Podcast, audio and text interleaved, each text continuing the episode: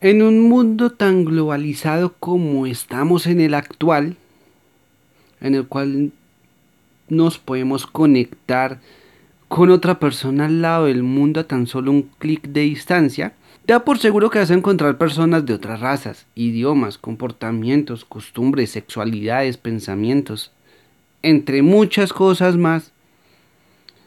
Eso tiene un gran lado positivo, el cual es que puedes conocer nuevas personas que pueden ser tus mejores amigos o pueden también ser socios.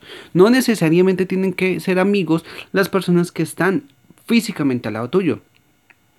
Ya con el mundo de hoy también puede ser personas a distancia, que se ayuden, que se apoyen, que se aconsejen.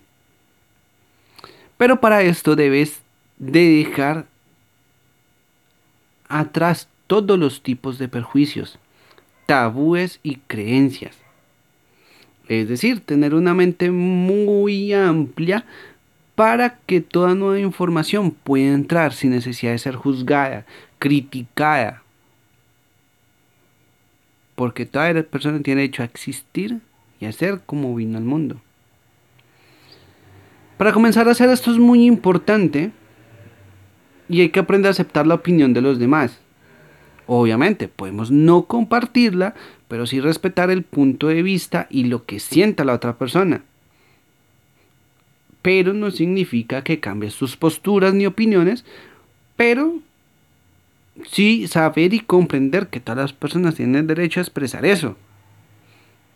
Puede que tenga lógica lo que diga, puede que no la tenga, pero tiene su derecho también de hacerlo. Y lo que cree correcto.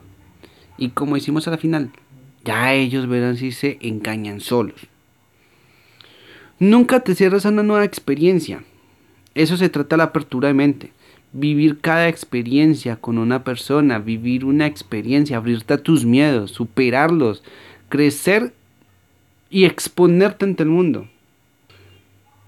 Recordemos que si queremos tener un avance en nuestras vidas debemos de dejar de someternos a los cambios. Es decir, liberarnos entre ellos. Porque pongámonos así nomás, ¿a quién le gustaría seguir siendo la misma versión que tenía hace cinco años atrás? A ninguno. Entonces, en este mundo globalizado, como le decíamos al principio, ya encontramos al día de hoy que hay millones de identificaciones sexuales, personas que se identifican no binarias, transexuales, bisexuales, es decir, hay cantidades enormes. Y la apertura de mente es aceptar que existen y que podemos convivir con ellos.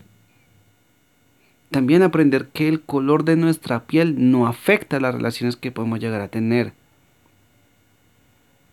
Tampoco que una discapacidad que se nos haya presentado también nos vaya a limitar. O que eso te pueda llegar a perjudicar a ti. No.